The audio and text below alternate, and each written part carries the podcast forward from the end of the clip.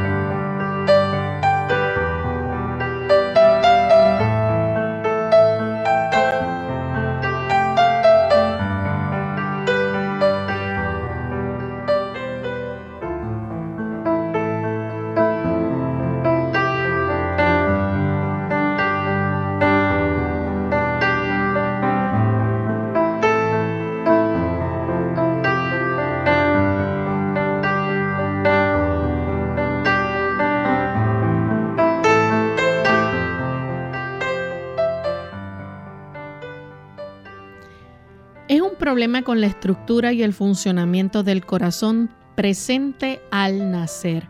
Hoy en Clínica Abierta vamos a estar hablando acerca de la cardiopatía congénita.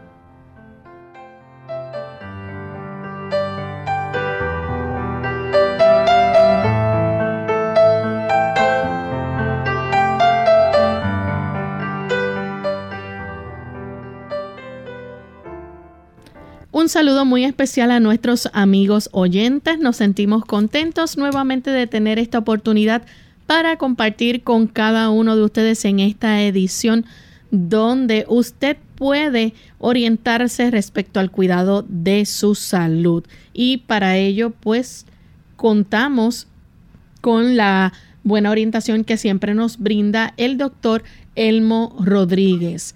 Y queremos saludar de paso a todos los amigos que nos sintonizan en Puerto Rico, toda nuestra isla, gracias a Radio Paraíso 92.9 y localmente Radio Sol, donde se origina este programa, 98.3 FM desde San Juan, Puerto Rico. Así que nos sentimos contentos de tener esta oportunidad para poder llevarles a ustedes buena información y que sigan cuidando de su salud. Damos la bienvenida también al doctor Elmo Rodríguez. ¿Cómo está en el día de hoy, doctor? Muy bien, gracias a Dios. Muy contento de estar aquí con tan buenos amigos aquí en Clínica Abierta. Nos complace mucho tenerles en este espacio de tiempo. Y queremos entonces, antes de comenzar con nuestro tema, llevarles el pensamiento saludable de hoy. El pensamiento saludable dice así, no basta comprender la amante bondad de Dios, ni percibir la benevolencia y paternal ternura de su carácter. No basta discernir la sabiduría y justicia de su ley, ver que está fundada sobre el eterno principio del amor. El apóstol Pablo veía todo esto cuando exclamaba, Estoy de acuerdo en que la ley es buena, en que la ley es santa y que el mandamiento es santo, justo y bueno. Y en la amargura de su alma agonizante y desesperada añadía, pero yo soy meramente humano y estoy vendido como esclavo al pecado. Ansiaba la pureza, la justicia que él no podía alcanzar por sí mismo y que por la gracia de Dios, a través de la fe en Cristo, sí se pudo alcanzar. El Señor también tiene para usted y para mí este gran beneficio en otorgarnos esa victoria que nosotros como seres humanos solos no podemos tener. Bien, y con ese pensamiento pues damos introducción a nuestro tema para el día de hoy. Hoy vamos a estar hablando acerca de la enfermedad cardíaca congénita, una enfermedad que eh, prácticamente está presente al nacer. La cardiopatía congénita puede estar dividida en dos tipos, la cianótica y la no cianótica. ¿Pudiera hablarnos un poquito acerca de esas causas que son cianóticas? Claro que sí, Lorraine. Tenemos dentro de estas causas que son las que producen que la persona tenga una mayor cantidad de dióxido de carbono en la sangre. Eso es lo que facilita que haya este tipo de coloración azul azulosa. Eh, ustedes imaginan un niño que en lugar de usted verlo rosadito, más bien usted lo vaya notando azulito. Y esto es un indicio de que este tipo de sangre que normalmente debiera estar llevando al cuerpo el oxígeno para que eh, los tejidos puedan llevar su metabolismo. Recuerden que nosotros no estamos preparados como las plantas. Las plantas utilizan como eh, forma principal para obtener energía el dióxido de carbono y nos proveen oxígeno. Ellas expulsan oxígeno. Nosotros utilizamos el oxígeno y expulsamos el dióxido de carbono. Y en ese sentido, nuestros tejidos no están listos para vivir utilizando el dióxido de carbono. Más bien lo deben desechar pero cuando este dióxido de carbono queda mucho más tiempo circulando en nuestra sangre, en lugar de ser expulsado por nuestros pulmones, entonces tenemos este problema de cianosis. Esto desde el punto de vista que estamos viendo en los defectos que puede traer un individuo al nacer. Dentro de esas causas, por ejemplo, estábamos hablando de la anomalía de Epstein. Esto es una anomalía en la válvula triscúspide. Aquí tenemos el que este defecto va a facilitar un retorno de sangre que básicamente va a estar eh, poniendo, digamos, en peligro a el niño y que hace que esta sangre que está más bien llena de dióxido de carbono siga circulando, no en una proporción igual a la cantidad de sangre que hay en una vena, pero sí es una mezcla de sangre oxigenada con sangre que tiene una mayor cantidad de dióxido de carbono. El corazón izquierdo hipoplásico. Aquí tenemos que hay las partes izquierdas del corazón no se desarrollaron por completo. Por lo tanto, hay entonces una mayor cantidad de sangre que no está adecuadamente oxigenada circulando y por eso la coloración del niño es más bien cianótica, es más bien azulosa. Luego de esto podemos pensar en la atresia pulmonar. Aquí estamos hablando de una válvula del corazón que realmente no se formó. Es esa válvula que va del corazón a los pulmones y por no haberse formado adecuadamente, entonces tenemos este tipo de una gran cantidad de sangre que no está adecuadamente oxigenada.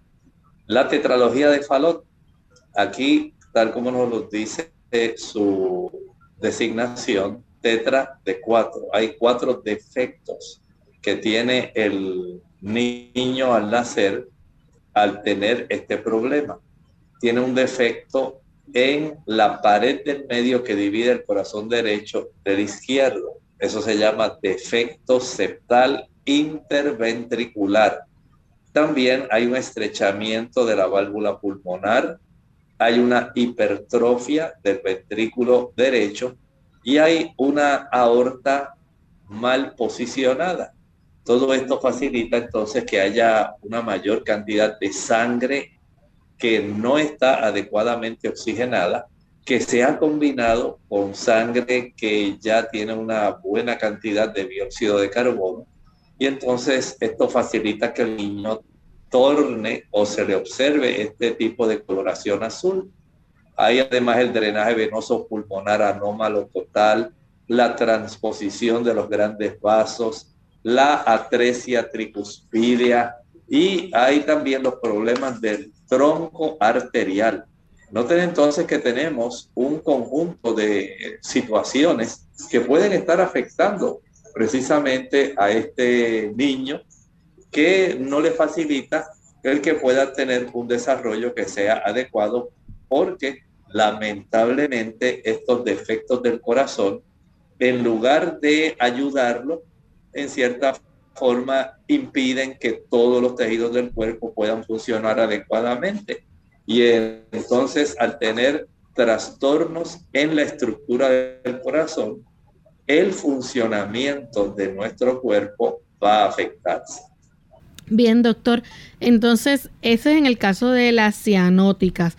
Eh, hay también otro tipo que son las no cianóticas. Así es, hay un listado, al igual que estábamos hablando hace un momento de estas que pueden, eh, por su defecto, producir una mayor cantidad de sangre no oxigenada. Entonces tenemos estas que aunque no tienen una mayor cantidad de sangre que no esté oxigenada, sin embargo, son problemas de estructura que no van a facilitar el que un niño tampoco se pueda desarrollar adecuadamente. Por eso estábamos hablando desde el inicio del programa que este tipo de anomalías básicamente se van a detectar dentro del primer año de vida. Y es durante ese tiempo eh, que estos tipos de defectos pueden causar la muerte, porque son defectos donde la bomba que nosotros tenemos en nuestro corazón, al no poder funcionar adecuadamente, va a traernos una serie de circunstancias. Y ahí, por ejemplo, Lorraine, podemos pensar la estenosis aórtica, una aorta que está más estrecha, una válvula aórtica bicúspide, también hay comunicación interauricular, donde se mezcla una buena cantidad de sangre oxigenada con sangre que no está oxigenada. Y lamentablemente, pues esto va a traer también problemas, aunque el niño no se ponga azuloso. Hay también un defecto de relieve dentro del corazón que se llama el canal auriculoventricular. Está la coartación de la aorta, el conducto arterial persistente, la estenosis pulmonar y la comunicación interventricular. Vean cómo este tipo de defectos que también se pueden desarrollar aunque el niño no se ponga azul, aunque el niño no esté cianótico, son defectos que literalmente pueden poner en riesgo la vida del niño y en muchos de estos casos hay que intervenir rápidamente. Son defectos que al ser detectados en ocasiones, ya cuando el niño nace, inmediatamente ya hay un equipo de médicos esperando a que el niño nazca para entonces poder eh, intervenir lo más rápidamente posible y ayudarlo, porque si no, en muchos casos, básicamente se garantiza que el tener estos defectos puedan entonces facilitar la muerte del niño a los pocos minutos de vida. Bien, doctor, entonces, aparte de, que estos problemas ocurren, esto puede estos problemas pudieran presentarse solos o juntos. Bueno, a veces, tal como estás diciendo, sí puede venir en un conjunto. A veces es, digamos, algún solo tipo de caso aislado la mayoría de los niños con este tipo de cardiopatía congénita en sí no tienen otros tipos de defectos de nacimiento. Sin embargo, este tipo de anomalías de su corazón también pueden ser parte, por ejemplo, de otros síndromes genéticos, eh, problemas cromosómicos. Por ejemplo, algunos de ellos pueden ser heredados. Pensemos en el síndrome de George, el síndrome de Down, el síndrome de Marfan, el síndrome de Noonan, el síndrome de Edwards, la trisomía número 13, el síndrome de Turner. Vean que no necesariamente tiene que estar asociada. En muchas ocasiones es tan solo aislado el defecto eh, coronario, pero en otras ocasiones sí hay síndromes genéticos, síndromes cromosómicos, que sí pueden justamente con otros problemas en otras partes del cuerpo, entonces indicarnos que hay problemas en el corazón. Vamos a hacer una breve pausa y regresamos entonces con el doctor. Andropausia. Hola, les habla Gaby Zabalúa Godard con la edición de hoy de Segunda Juventud en la Radio, auspiciada por AARP. Entre los 40 y 50 años, el hombre sufre una serie de cambios físicos y emocionales similares a la menopausia de la mujer. La andropausia, a diferencia de la menopausia, es un proceso de transición con síntomas mucho más graduales, que pueden variar desde una simple fatiga hasta la pérdida total de energía. En ambos casos, los síntomas se caracterizan por una caída en los niveles hormonales, el estrógeno en la mujer y la testosterona en el hombre.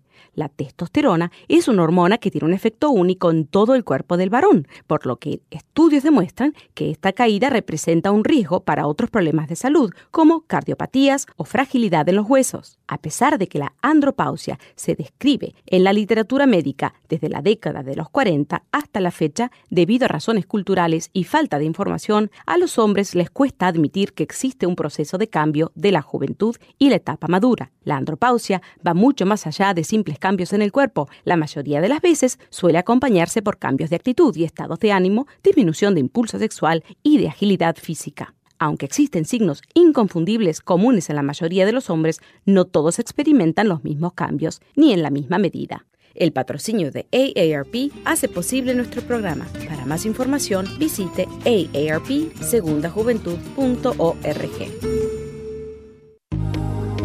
El tomate es uno de los ingredientes más comunes en la dieta, tanto frescos como cocidos.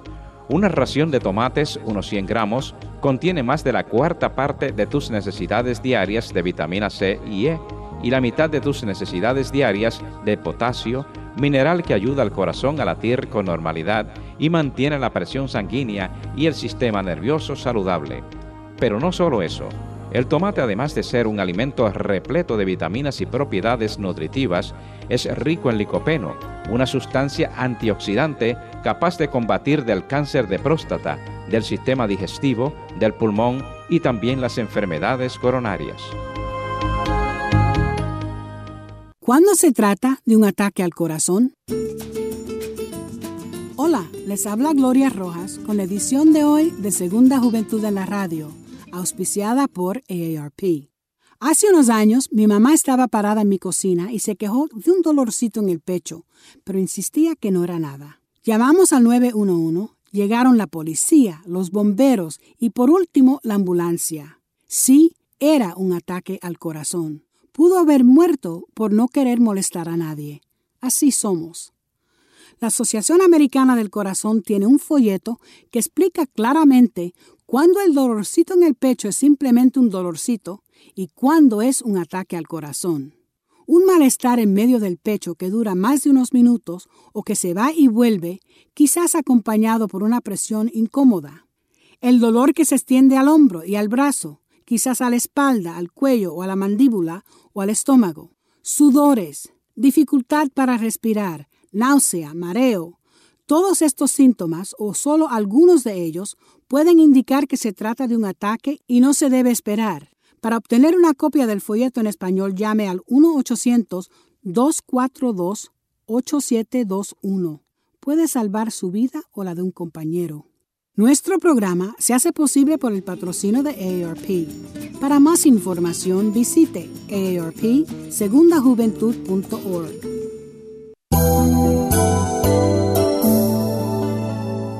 en lo profundo de tu corazón. Sientes que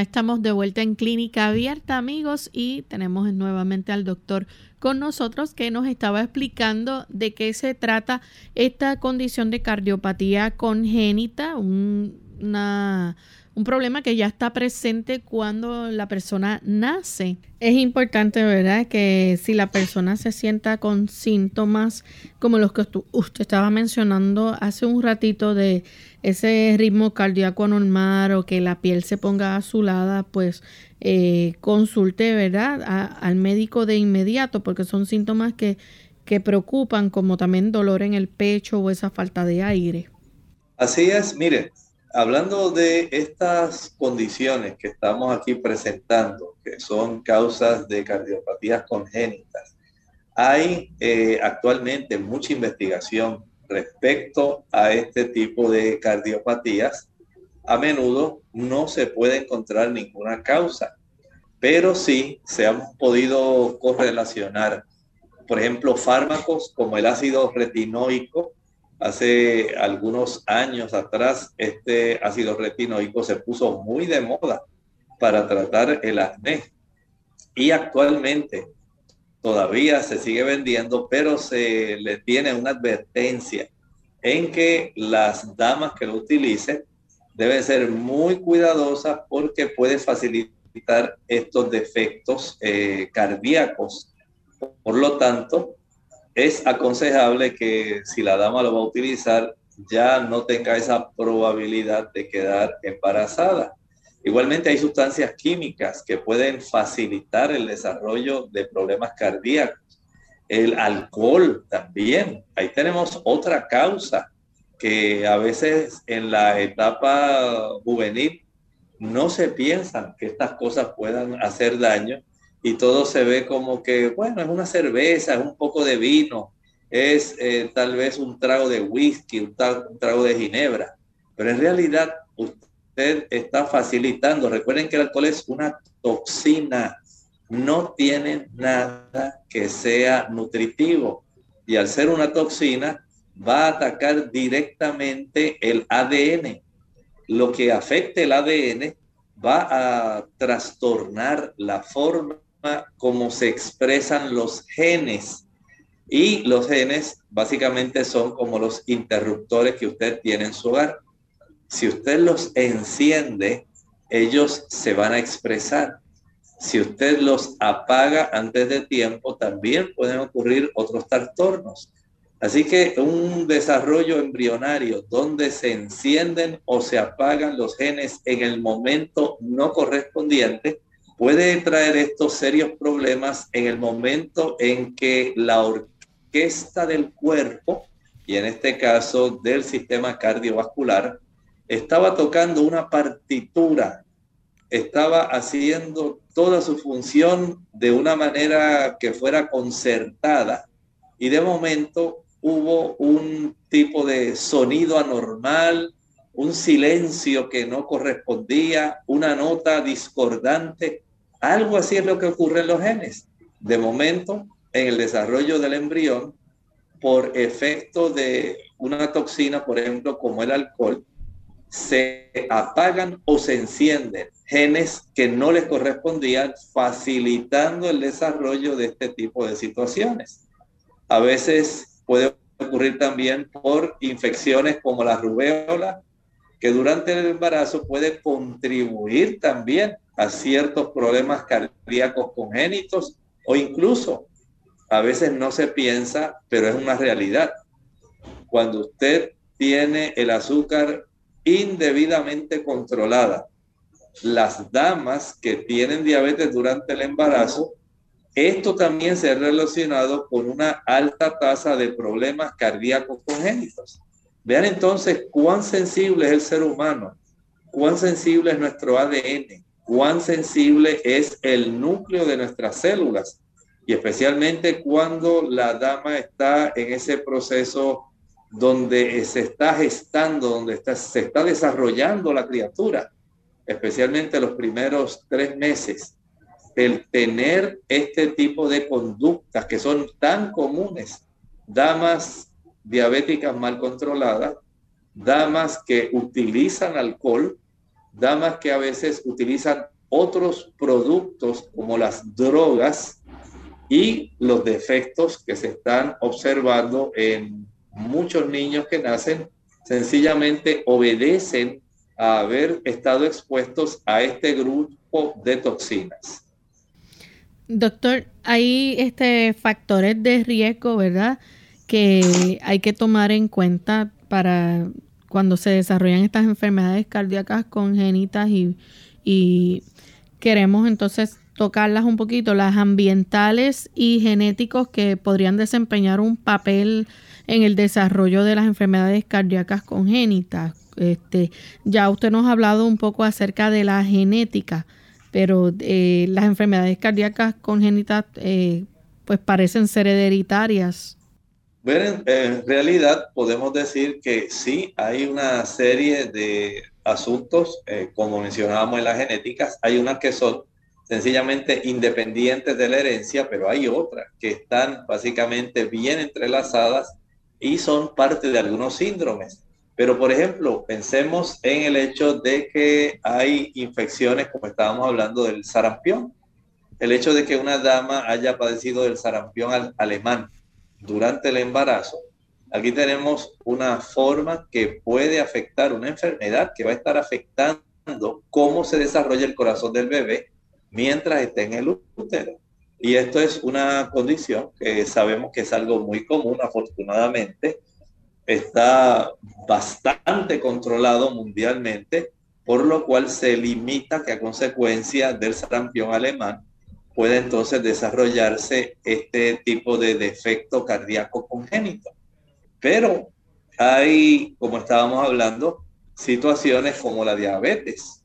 Las situaciones como la diabetes, cuando la dama tiene ya sea la diabetes tipo 1 o la diabetes tipo 2 durante el embarazo, esto también puede afectar el desarrollo del corazón del bebé. La diabetes gestacional generalmente no va a estar aumentando el riesgo de enfermedades cardíacas congénitas, pero aquellas damas que previo al embarazo ya tenían la diabetes tipo 1 o la diabetes tipo 2, esto sí puede facilitar que ellas desarrollen este problema. Los medicamentos. Por lo cual entonces es necesario que el tener un control estricto de la diabetes, ya sea dependiente de insulina o dependiente de hipoglucemiantes, esto se pueda practicar de una manera estricta en la edad. También los medicamentos, doctor, pueden ser eh, influencia para esto.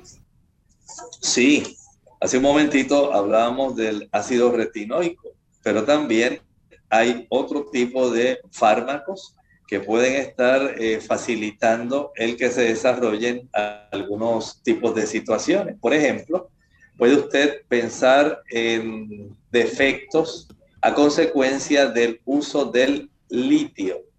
Sabemos que se utiliza este tipo de producto para aquellas personas, especialmente damas que tienen trastornos de bipolaridad en ese aspecto podemos decir que ya esto la pone en riesgo de mucho más fácil para esta dama desarrollar eh, una criatura, gestar una criatura con defectos de cardiopatía congénita. Luego, la isotretinoína, que nosotros lo conocemos como claravis, miorizan, senatane y otros que se utilizan también para tratar el acné. Es necesario que nosotros podamos eh, tener la forma de difundir, especialmente a nuestros, eh, nuestros radioescuchas, pero especialmente a las damas, esas damas jóvenes eh, que tienen un potencial de quedar embarazadas porque están en época reproductiva y sexualmente activas, es necesario que ustedes puedan estar conscientes de que hay que ofrecer información, especialmente cuando usted sospecha que está embarazada, dígale al médico todos los medicamentos que usted está utilizando. De esta forma, el médico puede tener una información precisa de si hay una alta probabilidad en que la criatura que usted está gestando pueda facilitar el desarrollo a esa criatura por el uso de esos fármacos de algún tipo de defecto congénito. Por lo tanto, ofrecer en el historial de la dama cuando comienza apenas a darse seguimiento de su embarazo, decirle sinceramente al médico, mire doctor, estoy usando esto, esto, otro, estoy usando para la cara este problema, este medicamento, tengo este otro problema y estoy usando esta otra, eh, este otro fármaco.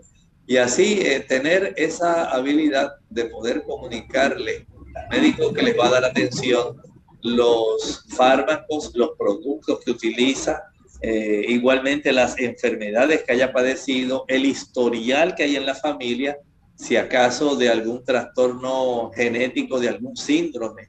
Ese tipo de información es sumamente deseable y necesaria comunicar. Vamos a hacer entonces una breve pausa nuevamente y regresamos con ustedes. Escucha las señales de un ataque al corazón.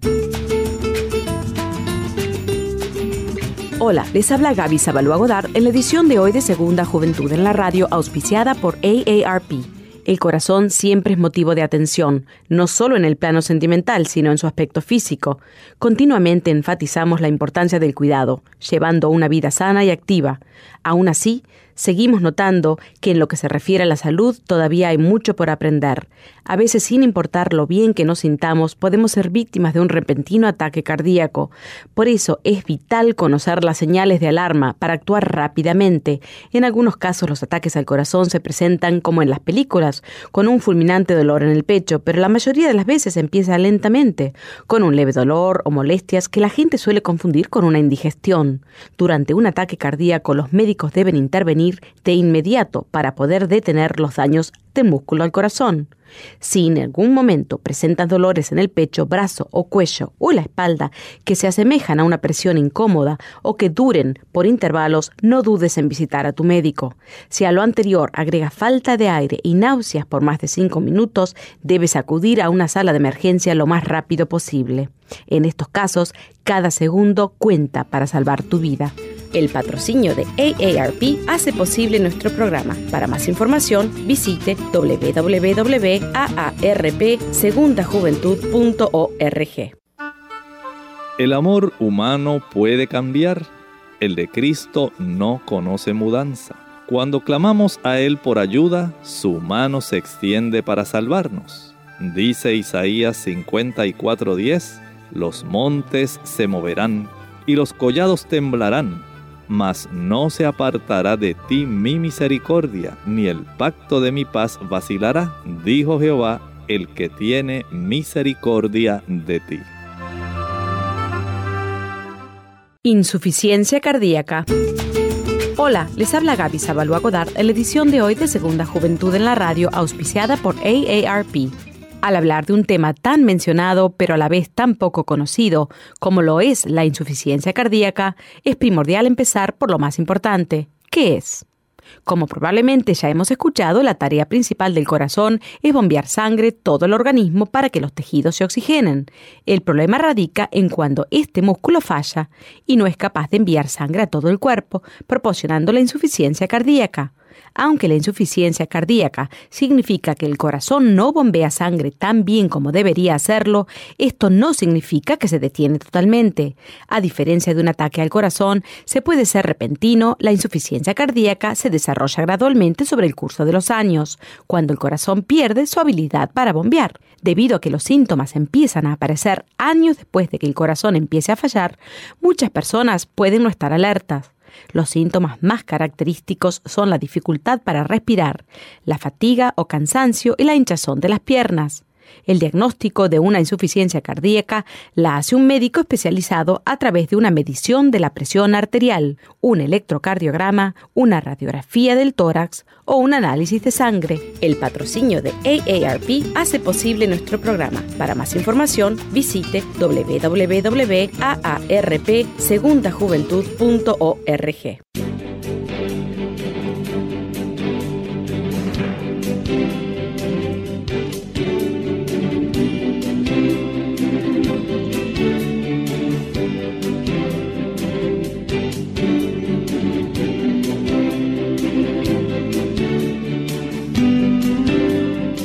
pesar de todo y por sobre todo, a pesar de ti mismo, aún puedes ser feliz.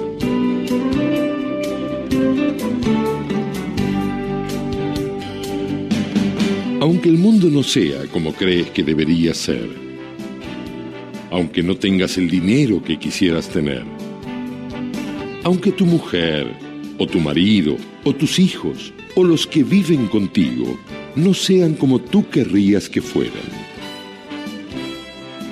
Aunque no tengas la casa que te gustaría tener. Aunque no tengas el automóvil que hace tiempo deseas tener. Aunque no tengas el trabajo que más te gustaría. Aunque tu jefe sea un quisquilloso y exigente y maniático. Aunque tu suegra se meta demasiado en tu vida aunque no vivas en la ciudad o en el lugar que tú quisieras. Aunque no tengas una salud fuerte y estable. Aunque tengas jaquecas. Aunque tengas vecinos molestos o insoportables. Aunque no gane el equipo de tus amores. Aunque ciertos periodistas, procurando elevar ratings, se empeñen en transmitirnos solamente o principalmente todo lo malo y desastroso que ocurre en el mundo. Aunque algunos, por envidia, murmuren sobre ti, aunque te pongan el pie para que tropieces, aunque el día esté nublado y gris, aunque llueva cuando vas a salir de vacaciones o de paseo. Aunque la gente te ponga mala cara en tu casa o en el trabajo o, tus amigos. Aunque haya embotellamiento de tránsito cuando tengas prisa. Aunque no te hayan preparado la comida que más te gusta. Aunque te sirvan el café frío. Aunque no todo sea como tú crees que debería ser. Aunque los demás no sean como tú piensas que deben ser, aunque no te ame la persona que tú amas. Aunque pasen algunas de esas cosas u otras que no te gustan, aún puedes ser feliz. Porque la felicidad depende principalmente y fundamentalmente de ti.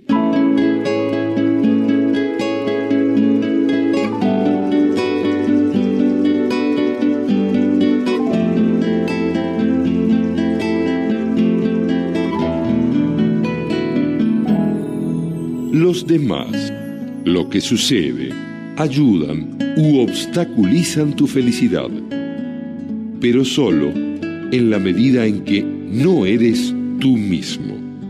Cuanto más seas tú mismo, tu felicidad dependerá más de ti y menos de los demás.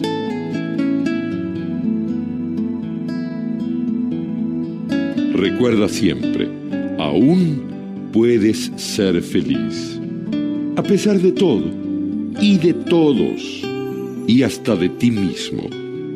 Porque todo tiene remedio y tú también. Tú puedes hacer el cambio. Tú puedes cambiar tus pensamientos. Puedes cambiar de actitudes. Puedes cambiar de vida. Cambia el sentido de tu vida. Aún puedes ser feliz. Aunque tu vida no cambie de repente y radicalmente, puedes mejorar un poco hoy. Mañana mejorarás un poco más. Recuerda que cada día sale el sol y la vida sigue. Y cada día tú puedes hacer algo más que ayer. Proponte hacer algo cada día. Algo sencillo. Cada día algo distinto. Sé paciente contigo mismo nada está perdido. Aún puedes ser feliz.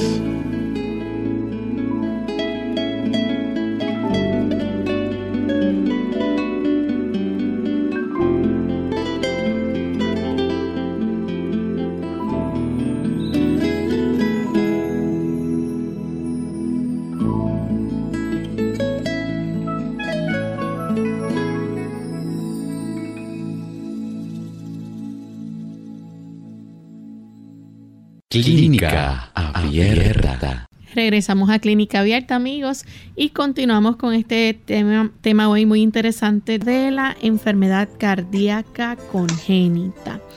También el beber alcohol durante el embarazo, esto puede contribuir a esos defectos. Claro, estábamos haciendo el énfasis de cómo, a pesar de que las damas en épocas, digamos, de juventud, aun cuando están, digamos, en ese proceso donde ya no son tan jovencitas, pero que ya están en ese tipo de transición a una vida mucho más estable, donde ya tienen 30, 33 años, todavía siguen sexualmente activas, no han eh, planificado todavía la esterilización, siguen teniendo el deseo de tener otro hijo, otra hija, eh, a veces porque se divorcian y el segundo matrimonio, el esposo quiere un hijo de él, y así tantas cosas que ocurren. Pero en ese periodo de tiempo, la dama piensa que como es joven, eh, no le va a hacer daño ninguna cosa, ninguna práctica que ella tenga. Lamentablemente, esa no es la realidad. La realidad es que si usted toma cerveza, si usted utiliza vino, si utiliza cualquier tipo de whisky, tequila, y usted cree que esto es solamente de pasar un rato de alegría, de cómo nosotros vamos a privarnos de estas cosas, usted se está privando de una toxina. El alcohol es una toxina. Y lamentablemente en estos casos, el hecho de que muchas damas tuvieron ingesta de alcohol durante ese periodo gestacional esto puede haber traído y facilitado el desarrollo de condiciones eh, de defectos cardíacos. Y esto el niño, la criatura lo va a tener básicamente durante su época de crecimiento, su época de gestación. Y en muchos casos van a morir. Algo que usted no pensaba que podía ocurrir, pero sí ocurrió usted lo podía haber evitado sencillamente evitando el utilizar el alcohol en la forma que sea, aunque la cerveza tenga una reducida cantidad de alcohol en comparación al whisky, a la ginebra, al tequila, y aunque el vino tenga también una baja cantidad de alcohol, es toxina. Si yo le ofreciera a alguna persona decirle, mire, aquí tenemos venenito para ratón, pero es muy poquito lo que usted se va a tomar. Lo vamos a disolver en algún poquito de jugo y usted se lo va a tomar, así que no se preocupe.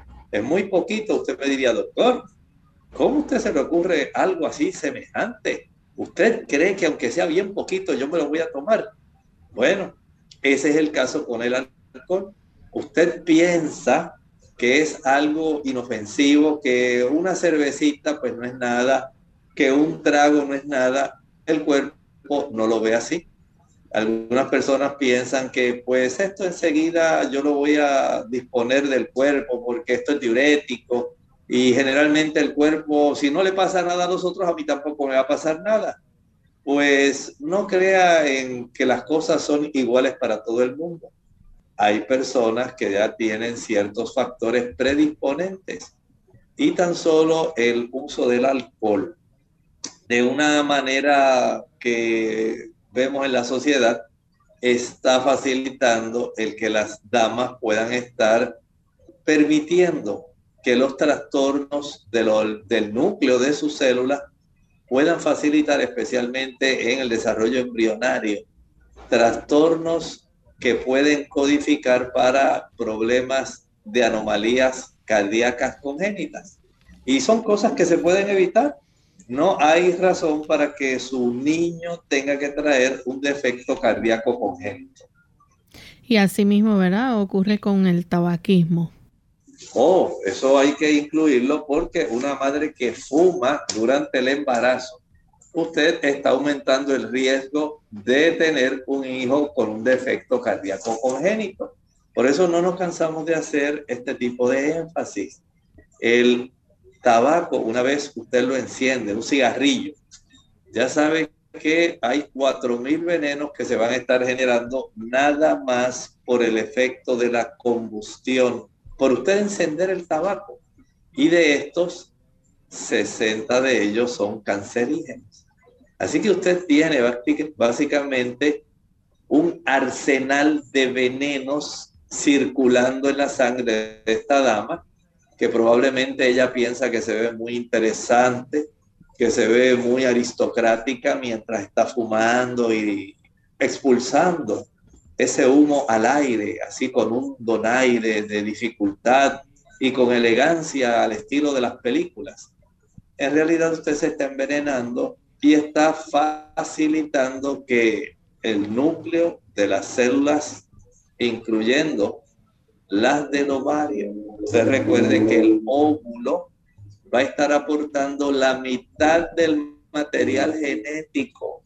Y si ese material genético, porque usted fuma, porque usted le encanta el tabaco, porque usted lo ha usado desde que tenía 13 años, eso no quiere decir que no le haya afectado.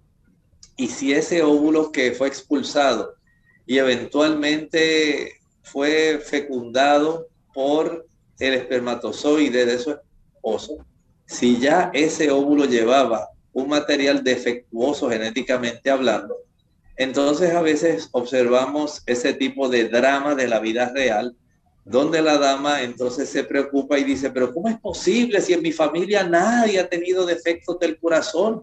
¿Cómo es posible que este niño pueda desarrollar esto si ni por parte de mi papá, ni por parte de mi mamá, ni por parte de mi esposo esto se había visto? Bueno, probablemente usted fue la culpable y no relaciona que el efecto que el tabaco puede tener en los cromosomas, en ese aporte que usted brinda como da madre de la mitad de esos cromosomas, entonces usted te está buscando un gran problema.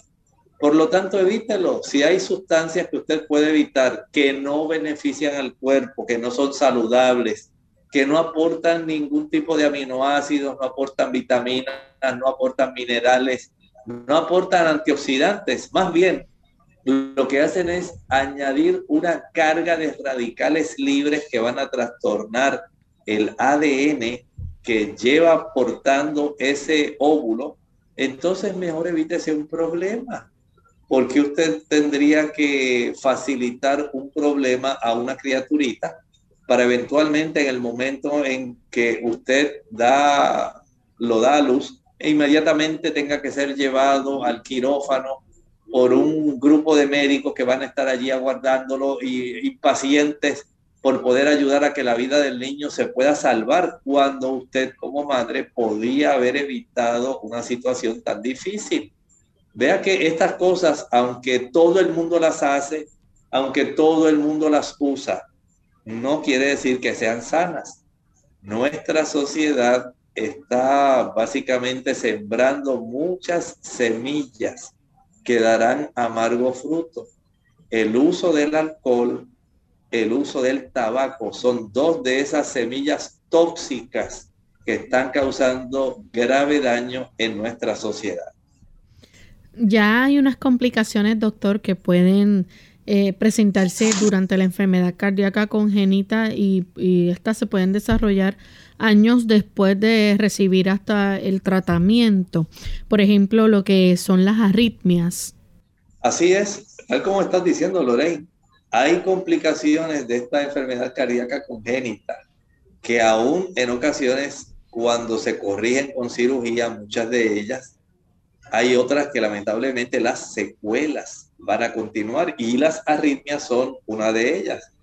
Ustedes sabrán que las arritmias en realidad se producen cuando las señales eléctricas que normalmente coordinan los latidos del corazón, cuando esas señales no funcionan correctamente, ahí tenemos un problema.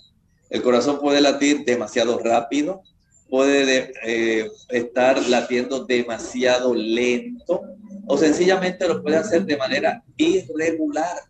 Esto es parte de los problemas que pueden desarrollarse muchos años después.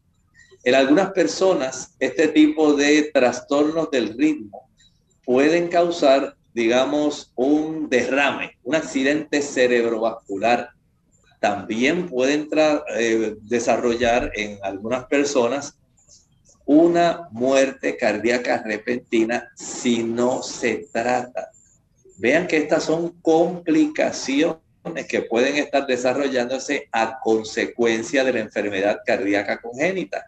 El tejido cicatrizante en el corazón que se ha estado desarrollando, por ejemplo, en esos niñitos que fueron operados tempranamente cuando se descubrió el problema. A veces esas cicatrices anteriores pueden contribuir a este tipo de complicación. Y usted piensa, pues sí, la cirugía es un gran adelanto. Eh, las cirugías cardíacas son grandes adelantos, hay buenos médicos, pero la forma como el cuerpo reacciona a un evento como una cirugía de corazón en un niñito, las cicatrices que se desarrollan en el proceso de cicatrización de esa cirugía traen también sus consecuencias. Vean entonces que los latidos irregulares o arritmias son parte de esas complicaciones. Y entonces tenemos también otra complicación como la endocarditis, esta infección. Sí, es una infección en la parte de adentro del corazón, en el endocardio, en el revestimiento del corazón, y esto generalmente ocurre cuando alguna bacteria o algún otro germen también entra en la sangre y se desplaza, se dirige hasta el corazón.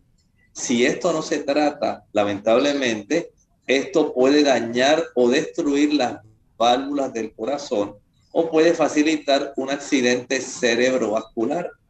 Si hay un alto riesgo de endocarditis, entonces a las personas se les recomienda que tomen antibióticos, por ejemplo, el paciente que va a practicarse algún tipo de terapia o procedimiento eh, odontológico, va a necesitar el ingerir algún tipo de antibiótico para protegerse. Eh, los chequeos dentales regulares son importantes. Las encías y los dientes sanos reducen el riesgo de que las bacterias entren en el corriente, en la corriente sanguíneo. O sea que hay razones por las cuales muchos odontólogos le solicitan a sus pacientes que tomen antibióticos porque teniendo historiales como estos, se hace entonces eh, comprensible la situación donde muchas personas se complican y el odontólogo, tratando de evitarle a usted un problema, le va a hacer este tipo de recomendación. Entonces, el accidente cerebrovascular es otro de las complicaciones. Bueno, aquí estamos hablando de otra complicación donde se forma un coágulo de sangre, pasa por el corazón y viaja al cerebro. De esta manera, cuando ese coágulo viaja hasta el cerebro, lo que hace es bloquear, reducir el suministro de sangre y por supuesto, esto sencillamente pudo haberse originado en un defecto cardíaco congénito. Esto pudo facilitar este tipo de desarrollo que nadie desea. Nadie desea que una parte de su cerebro pueda morir, que usted quede básicamente incapacitado o dis capacitado para poder, una vez se aloja un coágulo en estas regiones de la arteria cerebral media, eh, que pueda afectar su movimiento de extremidades superiores, de extremidades inferiores. Usted no quiere que eso ocurra, pero a veces este tipo de defectos puede facilitar este problema. La hipertensión pulmonar, doctor, es, esto es un tipo de, de presión arterial alta eh, esto también puede verse eh, como parte de las complicaciones. Por supuesto. Es un tipo de presión arterial alta, pero oigan bien, está afectando las arterias de los pulmones. Y algunos defectos cardíacos congénitos envían más sangre a los pulmones y esto hace que esa presión se vaya acumulando poco a poco. Eventualmente, por supuesto, esto va a causar que el músculo del corazón se debilite y a veces falle, porque no es normal que usted vaya desarrollando poco a poco hipertensión pulmonar. La insuficiencia cardíaca obviamente también puede estar presente. Sí, la insuficiencia cardíaca congestiva, esto lo que nos está diciendo Lorraine es que el corazón ya no puede bombear suficiente sangre para poder satisfacer las necesidades del cuerpo. Y hay algunos tipos de estas enfermedades cardíacas congénitas que pueden provocar insuficiencia cardíaca eh, en una persona ya adulta, pero todo comenzó por problemas que se desarrollaron en la niñez. Vean cuán complejo es nuestro mundo, cuán complejo es nuestro cuerpo, cómo a pesar de que tenemos una cantidad de tecnología, una buena cantidad de instrumentos, de facilidades para ayudar y salvar a muchos niños que tienen estas condiciones eh, congénitas, aún así las secuelas pueden tener todavía un desarrollo de las mismas, aún en etapas adultas y en personas que aun cuando hayan sido tratadas, cuando hayan sido sometidas a cirugía, pueden estas a largo plazo tener el desarrollo indeseable donde las complicaciones pueden ser la orden del día. Bien, eh, ya prácticamente hemos llegado al final de nuestro programa. Agradecemos al doctor, ¿verdad?, por habernos orientado en cuanto a este tema tan interesante de la enfermedad cardíaca congénita. Hemos visto, ¿verdad?, la parte que se desarrolla tanto en niños como en adultos.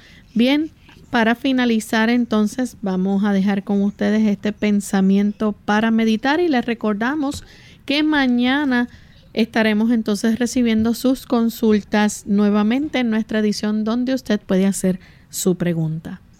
El pensamiento en esta hora saludable dice así, amado, yo deseo que tú seas prosperado en todas las cosas y que tengas salud así como prospera tu alma. Nosotros nos despedimos y será entonces hasta el siguiente programa de Clínica Abierta. Con cariño compartieron el doctor Elmo Rodríguez Sosa y Lorraine Vázquez. Hasta la próxima.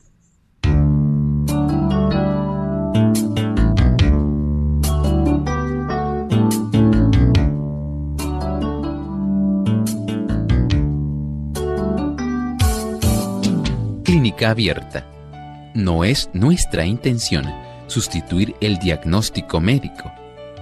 Antes de poner en práctica cualquier consejo brindado en este programa, usted debe consultar con su médico. Hasta la próxima.